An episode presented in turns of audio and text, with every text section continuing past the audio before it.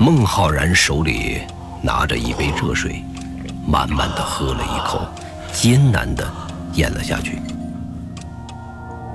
他再次向黄潇诉说着自己进入记忆世界后发生的事情。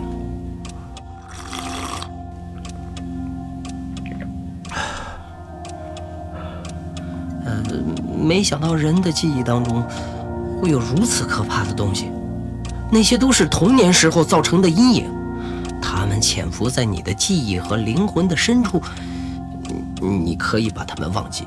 但是他们永远都会存在在那个地方。那你后来怎么办？我拼命的逃，拼命的躲藏，但是他们总能找到我。孟浩然使劲儿的攥着手中的杯子，这让他感觉到了力量。他们能伤害到你吗？我是指真正的受伤。孟浩然听到后，放下了杯子。把自己上身衬衣的扣子解开，摸了摸胸前，好像能，但好像又不能，我也说不清楚。我的大脑认定是能的，在记忆的世界当中也确实是受伤了。真实真实的情况是回到这里却没有受伤，但是我总能感觉到隐隐的不舒服，可能是心理原因，至少是。精神上造成了创伤。孟浩然说话间，用手指点了点自己的头。黄潇沉默不语，他对记忆世界一无所知。但是看到回到现实世界的孟浩然，他又感觉到，这不是说着玩的，是有很大的危险性。我在里边待了多久？黄修一愣，拿出手机看了看时间。不到三十分钟，孟浩然脸色凝重。在记忆的世界中，我能感知的情况至少有两天。我操，这太牛逼了！时间居然是不同步的。黄修突然兴奋起来，孟浩然不以为然。你这么高兴干嘛？不是你不觉得这很牛逼吗？不牛逼，你现在就可以。你可以一下子回忆起十年前的事情，但是你告诉我，这十年的跨度，你现实世界用了多长的时间？黄潇有点被问傻了，尝试性的回答：“呃，一一秒钟。”你说的很对，所以这没有什么了不起的。啊，不不不，不是这样的，你不懂我说的什么意思。黄潇还是很兴奋。孟浩然并没有打断黄潇的说话，他等待着黄潇说出自己想说的话。这是他们两人之间一直以来都保持的默契。你说，如果一个人马上要死了，却用这个机器把他送到他自己的记忆世界中，那个岂不是可以活很久很久？黄潇两眼放光，你想的太简单了。什么啊？孟浩然把眼镜拿下来，用口袋中的手绢擦了擦镜框。黄潇注意到了这个细节：孟浩然有的时候粗鲁得像一个野人，有时候却又细腻的比姑娘还姑娘。他可能会在记忆世界中活得很久，但是在现实世界中，那仅仅也只是一瞬间的事情。如果要死，即使在记忆世界中活一万年，他始终会在现实世界中死去。记忆世界的存活并不会延长他在现实生活中的生命，但是对他来说那就是延长。黄修还是不服气，孤独的活一万年，啊？生命的构成是什么？水、空气、碳。生命是由爱、痛苦。亲情、爱情、友情、梦想、失望等等等等组成的。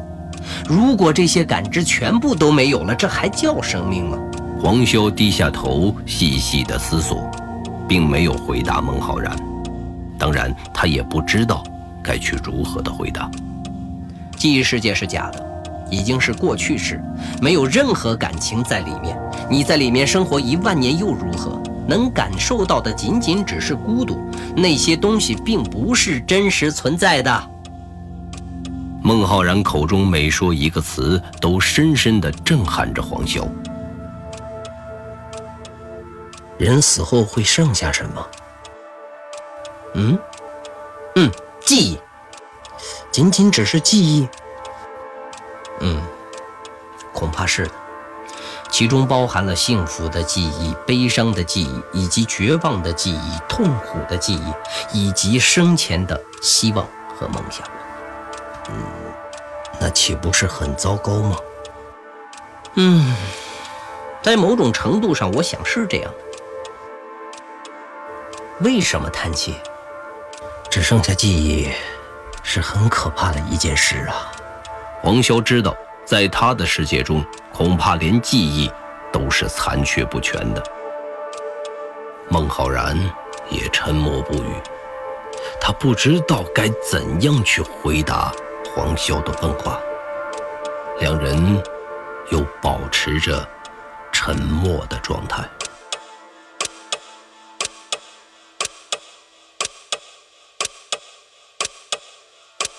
客厅中的时钟。在滴答滴答的行走，这时的客厅沉默的可怕。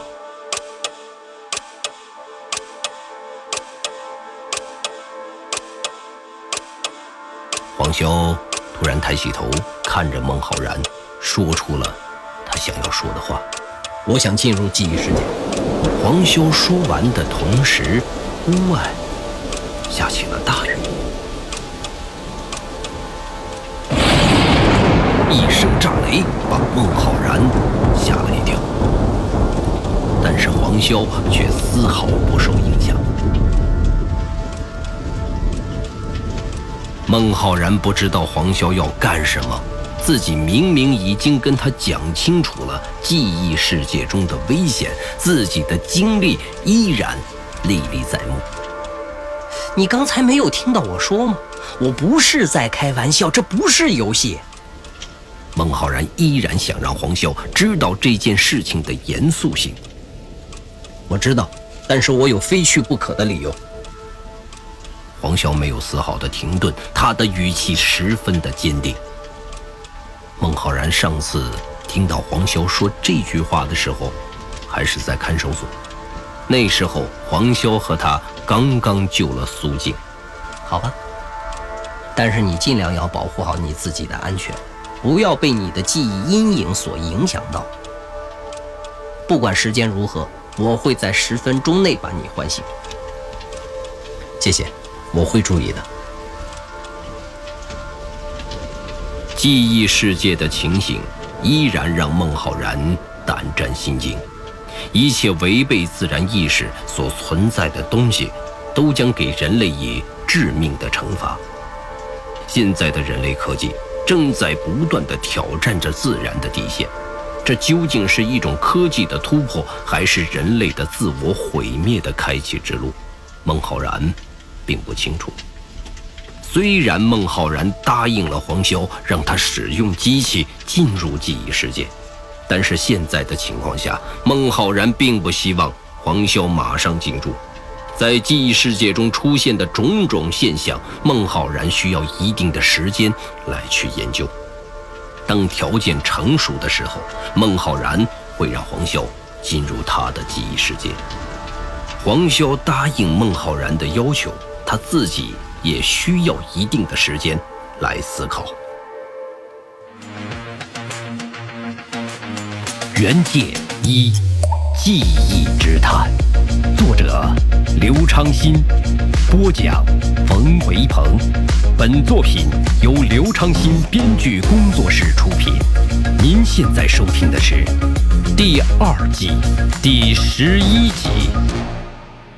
在接下来的几天中，孟浩然在家闭门思考，他想知道现实世界对记忆世界的影响。他自己已经对记忆世界有了心理阴影，短时间内。他是不会再次选择进入记忆世界，但是，他总结了几条有关于记忆世界的规则，希望能够帮助到黄潇。一，记忆世界是现实世界的映射，进入者在现实世界中所感知到的任何事情，都会以不同的方式摄影到记忆世界中。二，记忆世界中进入者的所有的感知程度和现实世界是相似的，起因是大脑对熟悉场景的判断。如果在记忆世界中受伤，相对应的会造成现实世界进入者的精神层面的伤害，受伤程度越强，精神伤害越大。三，进入者在现实世界中的一切心理创伤以及恐怖阴影都会在记忆世界中无限放大，而这种阴影和恐惧是记忆世界对进入者最大的威胁。四。记忆世界对现实世界是有阻断性的，进入者无法与现实世界发生任何的交流。五，记忆世界是有边界的，具体的边界地点取决于进入者的人生阅历。六，记忆世界的组成除了进入者在现实世界中的真实经历以外，还有进入者少部分的幻想经历。至于幻想经历，应该是大脑在受到强烈的情感刺激之后自动衍生出来的修复记忆。此类记忆并不一定是真实发生，但是对于进入者和记忆世界来说，是真实存在的记忆。七，在记忆世界中，进入者的一切行为都不会干扰到现实世界。八。每一位进入者都会有区分记忆世界和现实世界的标准，这个标准因人而异。孟浩然把他写的有关记忆世界的经验交给黄潇，黄潇慢慢的看完，孟浩然依然不放心，询问黄潇：“你还有什么想要提问的吗？”呃。机器开始的时候，如何进入到我想要的片段？执念，依靠你的执念，你的执念会引导你进入你最想回到的记忆世界中。我明白了。黄潇坐进机器中，在孟浩然的帮助下与机器连接。进入了记忆世界后，我就与你断开联系了，一切都要靠你自己。你可要小心点。孟浩然再次提醒黄潇，黄潇点了点头。他现在的激动已经大于一切。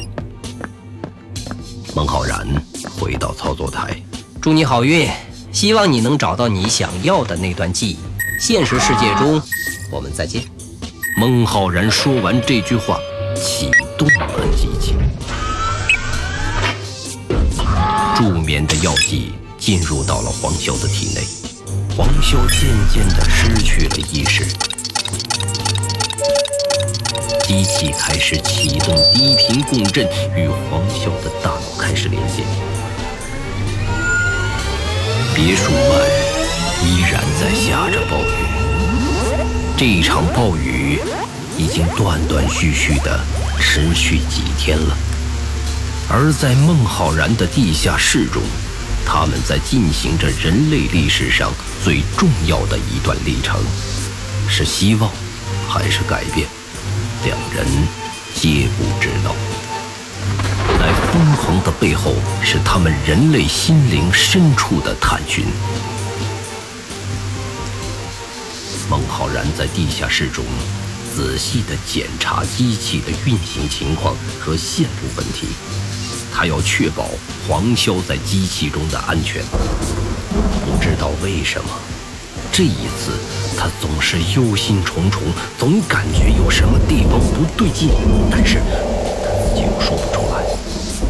他曾经想劝黄潇不要进入记忆世界，但是他只要一想到黄潇坚定的眼神，他就把自己到嘴边的话咽了回去。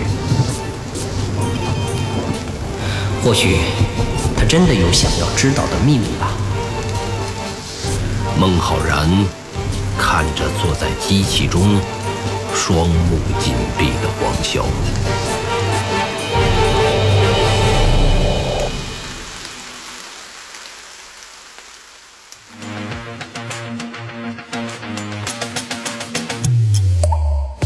原界一，记忆之探，下集更精彩，期待您的继续收听。